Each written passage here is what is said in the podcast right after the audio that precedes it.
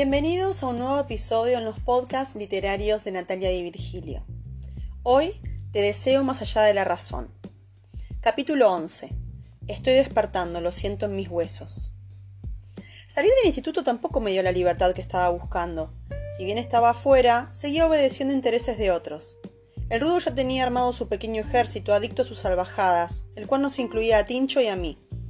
Pero como cada vez nos rebelábamos más en contra de realizar ciertos actos, nos comenzaron a quitar beneficios y autoridad.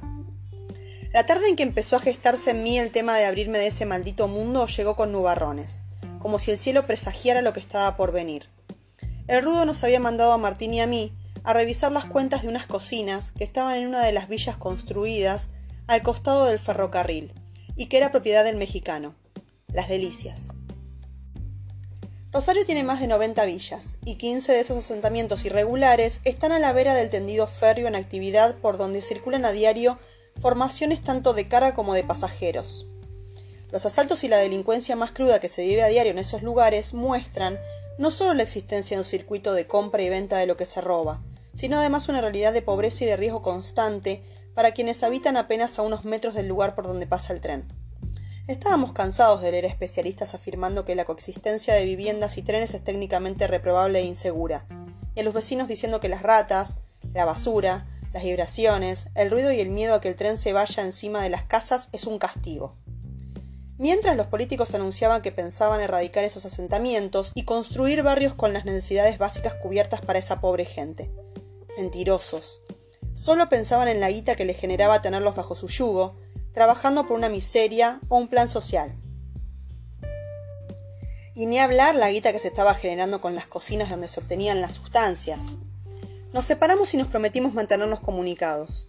Luego de una hora de revisar que todo estuviera en orden, salí de las delicias. Marqué el número de mi ex compañero y ahora jefe, el rudo, pero no llegué a escuchar más nada. El sonido de una explosión hizo que trastabillara y cayera sorprendido contra una pared y pensar inmediatamente en mi amigo. Corrí las cinco cuadras que nos separaban, temiendo lo peor. Me juré que si Tincho seguía vivo abandonaría toda esta mierda. Así no se podía vivir, a mí ya no me importaba ni yo, pero seguir perdiendo gente conocida por este trabajo nefasto, que no solo les quitaba la vida a mis amigos, sino a los que nos compraban, me estaba pesando en la conciencia. Si algún día tenía hijos no podría mirarlos a la cara. No dejaba de repetirme mientras corría hacia donde se suponía que estaba Martín que largaría todo y me dedicaría a alcanzar mi sueño, estudiar para el profesorado de danza y ser profesor de tango. Ya había estado leyendo que la ciudad no dejaba de crecer y que se estaban armando ferias y shows callejeros financiados por el municipio. Podría averiguar y meterme en esos grupos. Así tuviera que trabajar por el pancho y la gaseosa, lo haría. Lo que fuera para huir de este círculo vicioso que empezaba y terminaba con muerte, ya fuera de los que vendían o los que consumían. Tardo o temprano, creo que más temprano que tarde en este caso, terminaría destripado por una balacera o muerto a causa de una explosión, porque algún boludo había manipulado mal los químicos para producir las sustancias. En ocasiones necesitamos que la vida nos sacuda con alguna tragedia para despertarnos y sacarnos de nuestra comodidad, si es que a esta vida se la podía llamar cómoda, ¿no? Llego agitadísimo y con mucho miedo. A pesar del humo, las corridas y los gritos, veo a mi hermano de la vida ensangrentado pero vivo.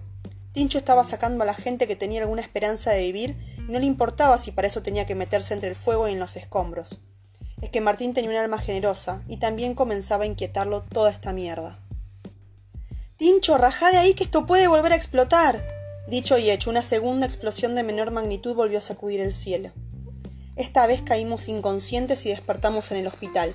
No sabemos quién nos salvó ni cuántas horas pasaron, lo único importante es que estábamos vivos. La vida nos daba otra oportunidad y debíamos aprovecharla.